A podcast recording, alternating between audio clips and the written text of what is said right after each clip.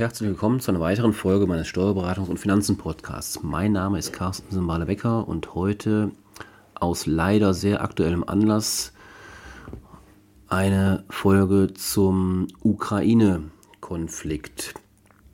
Es soll jetzt keine politische Folge werden, keine Sorge, aber es gibt ja durchaus ähm, auch andere Themen, die damit zusammenstehen. Aufgrund der aktuellen Geschehnisse in der Ukraine kommen bei vielen Privatpersonen, aber auch bei vielen Unternehmern die Fragen auf, wie man in diesen Kriegs- oder Katastrophenfällen helfen bzw. unterstützen kann.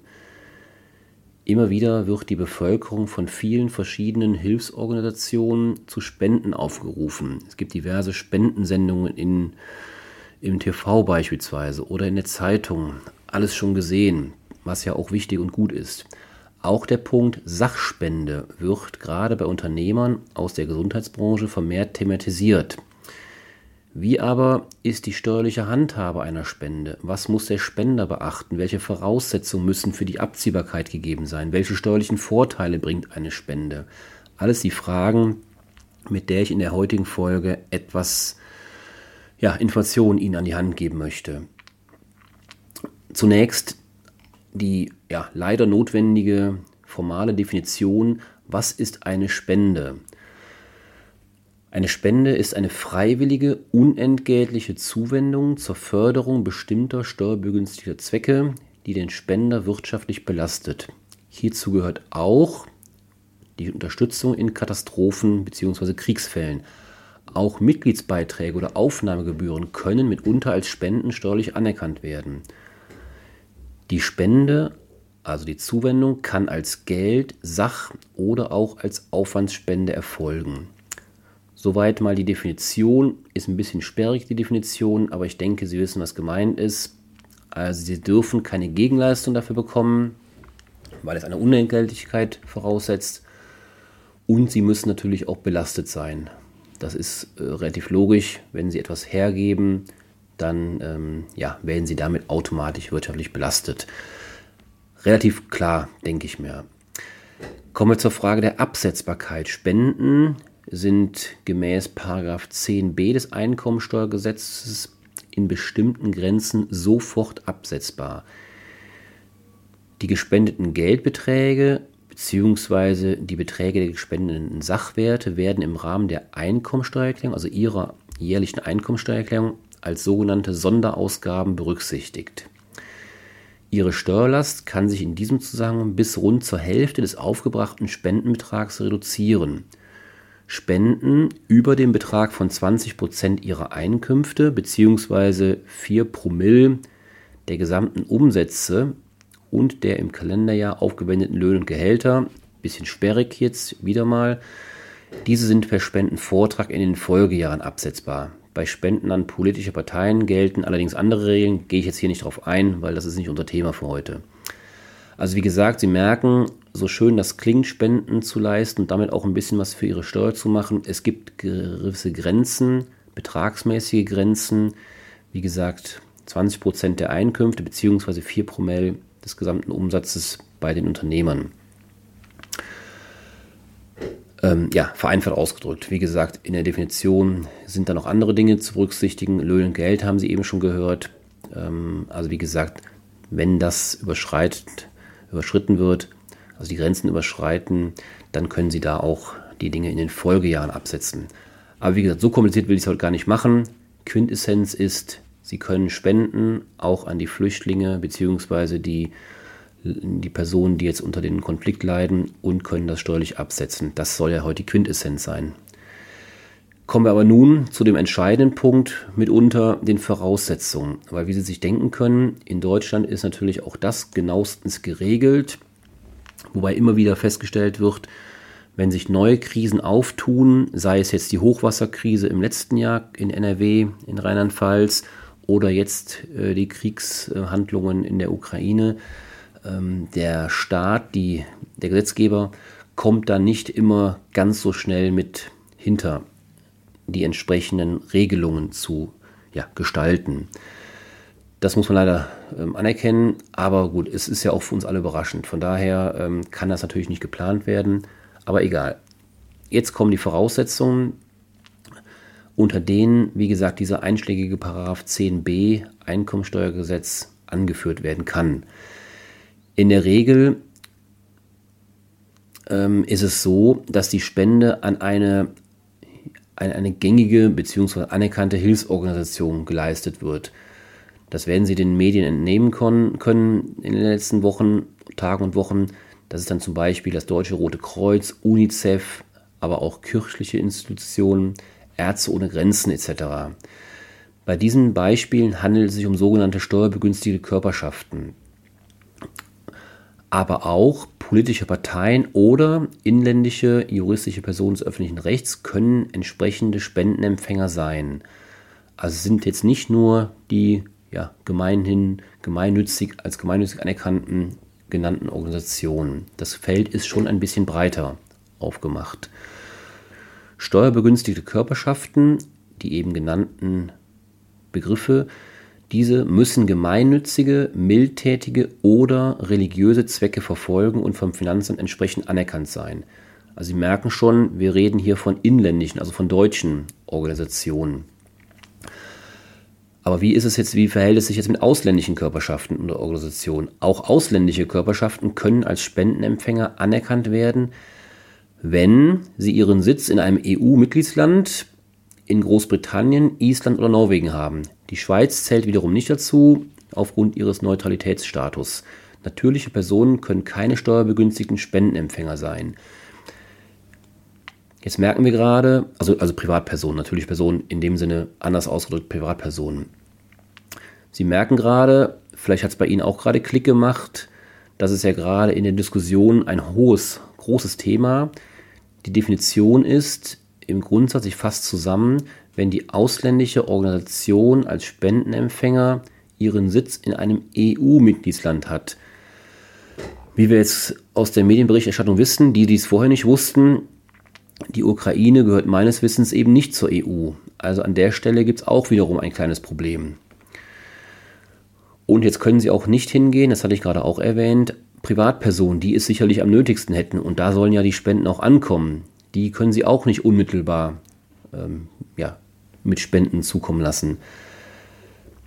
An dieser, Tipp, an dieser Stelle ein erster Tipp, sollten Sie unsicher sein, ob die Organisation, an die Sie spenden wollen, tatsächlich unter diese genannten Voraussetzungen fällt, ja, fragen Sie Ihren Steuerberater, beziehungsweise lassen Sie sich von der Organisation, an die Sie spenden wollen, einen entsprechenden Nachweis vorlegen, dass diese eben entsprechend Spendenempfänger oder als Spendenempfänger anerkannt wird. Die einschlägigen Organisationen, da sollte das kein Problem sein. Eine weitere Voraussetzung der steuerlichen Anerkennung der Spende ist, dass die Spende durch einen ordnungsgemäßen Zuwendungsnachweis nach dem Muster der Finanzverwaltung vom Spendenempfänger bestätigt wird. Der Spender muss darin mit Namen und Anschrift genannt werden. Auch das wird sich bei inländischen Organisationen relativ unproblematisch gestalten lassen. Also ich komme nochmal auf die genannten Namen zurück. DRK, also Deutsches Rote Kreuz, UNICEF, Ärzte ohne Grenzen. Da ist das sicherlich alles unproblematisch. Bei ausländischen Organisationen, die ja grundsätzlich auch anerkannt werden können, wie gesagt, ich erinnere nochmal daran, Sitz in EU als wesentliche Voraussetzung.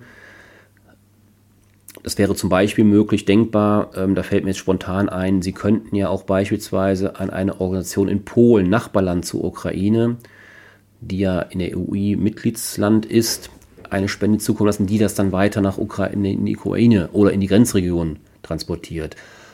Ähm, also wie gesagt, da müssen Sie sich dann, wenn diese grundsätzliche Voraussetzung erfüllt ist, auch einen Zuwendungsnachweis ausstellen lassen.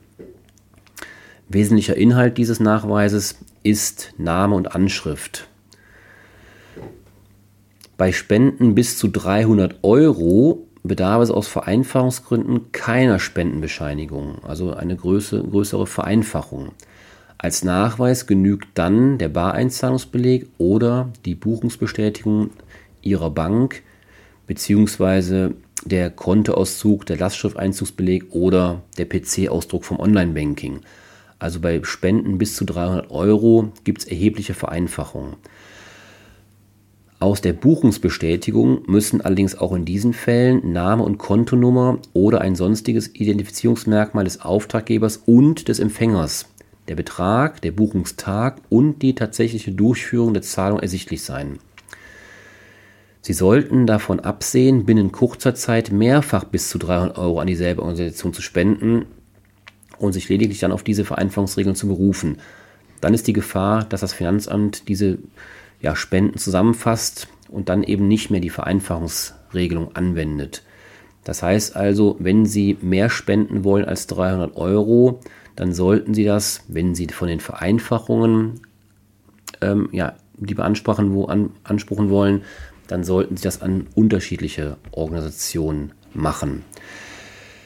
Ja, kommen wir nun zur, zur nächsten, äh, zum nächsten Thema, zur Sachspende, die ja in den jetzigen Zeiten fast noch mehr hilft als jetzt reines Euro, reine Eurobeträge, weil wenn Medikamente fehlen oder andere Dinge, Kleidung etc., dann ist natürlich auch die Sachspende relevant. Auch Sachspenden fallen einkommensteuerrechtlich unter die Regelung des mehrfach genannten Paragraphen 10b Einkommensteuergesetz. Demnach können Sie Gegenstände aus Ihrem Betriebsvermögen, zum Beispiel, ich denke jetzt an meine Arztpraxen, die hier zuhören, oder auch Apotheken, zum Beispiel Verbandsmaterial oder auch ähm, anderes Material aus, aus Ihren Praxen, auch das können Sie spenden grundsätzlich. Der Wert der Spende setzt sich in diesen Fällen zusammen aus dem Wert der gespendeten Gegenstände zuzüglich der gesetzlichen Umsatzsteuer. Stammt die Sachspende nicht aus ihrem Betriebsvermögen, ist der Wert der sogenannte gemeine Wert. Ein gemeiner Wert ist ähm, ja ein steuerrechtlicher Begriff. Das ist der Wert, welcher auch im gewöhnlichen Geschäftsverkehr nach der Beschaffenheit des Wirtschaftsguts bei einer Veräußerung zu erzielen werde. Also nichts anderes als der Verkehrswert. Man kann auch einen Marktpreis nennen. Das ist dann quasi der relevante Wert, den Sie ähm, ja, ansetzen, wenn Sie es aus Ihrem Praxis- bzw. Betriebsvermögen ähm, ja, spenden. Nochmal ein Thema Umsatzsteuer. Das wird natürlich die meisten Arztpraxen, Pflegedienste etc., die mir zuhören, nicht betreffen, aber zum Beispiel Apotheken. Umsatzsteuerlich ist bei unternehmerischen Spenden zu beachten, dass eine Sachspende grundsätzlich eine sogenannte unentgeltliche Wertabgabe darstellt. Diejenigen, die mit Umsatzsteuer zu tun haben, werden wissen, was dahinter steckt. Unentgeltliche Wertabgabe. Also diese unentgeltliche Wertabgabe stellt sie dann dar, wenn sie aus ihrem Unternehmensvermögen erfolgt, die Spende. Wurde bei Kauf des jeweiligen Wirtschaftsguts die Vorsteuer geltend gemacht, das betrifft also wie gesagt jetzt nur die umsatzsteuerpflichtigen Zuhörer. Also ich denke da wie gesagt in der Regel an die Apotheken. Dann muss die Sachspende oder für die Sachspende, hatte ich eben schon mal kurz erwähnt, auch Umsatzsteuer abgeführt werden. Der Unternehmer, Schrägstrich in dieser Form der Apotheker, ist weder gewinntechnisch noch liquiditätstechnisch belastet. Die in Rechnung gestellte Vorsteuer aus ihrem Wareneinkauf haben sie schlichtweg ja vorher vom Finanzamt erstattet bekommen. Das heißt, insoweit, das ist ein durchlaufender Posten ähm, und ja, mehr oder weniger durchlaufender Posten und belastet sie nicht. Ja, damit will ich es auch bewendet lassen, weil die meisten Zuhörer sicherlich nicht der Umsatzsteuer unterliegen. Deswegen Quintessenz, ähm, was Sie mitnehmen können, auch heute. Sie können nicht nur Bargeld spenden, Sie können auch Sachspenden leisten und tätigen. Wichtig ist die Vereinfachungsgrenze von 300 Euro. Bis zu dieser Grenze reichen einfachere Nachweise.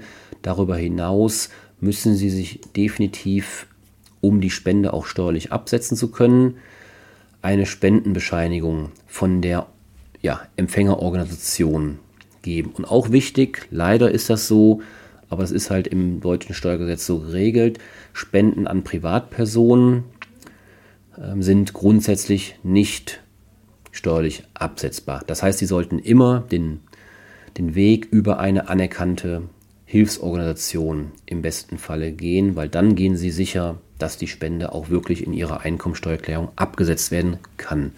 Sicherlich ist der steuerliche Gesichtspunkt nicht der entscheidende, oftmals zumindest, weil letztendlich steht da in erster Linie die Hilfe, die dem, dem Hilfsbedürftigen zukommen lassen soll oder den, den Sie ja, damit, damit helfen wollen. Aber wie gesagt, ähm, wenn man das das, ähm, das sinnvolle, Gute dann auch damit verknüpfen kann, dass man das auch steuerlich absetzen kann, dann sollte man das natürlich auch, auch machen.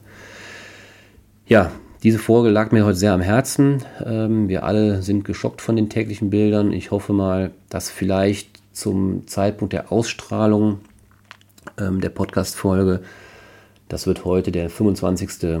März sein, dass sich da vielleicht die Situation möglicherweise schon nachhaltig beruhigt hat. Das kann man nur hoffen. Aber auch dann wird ja der Wiederaufbau stattfinden des Landes, wenn man sich die, die Bilder in den Nachrichten anguckt. Und auch da werden weiterhin Spenden notwendig sein. Das heißt, die Folge bleibt aktuell. Leider. Damit will ich es bewenden lassen. Ich wünsche Ihnen alles Gute, bleiben Sie gesund und bis zum nächsten Mal. Tschüss.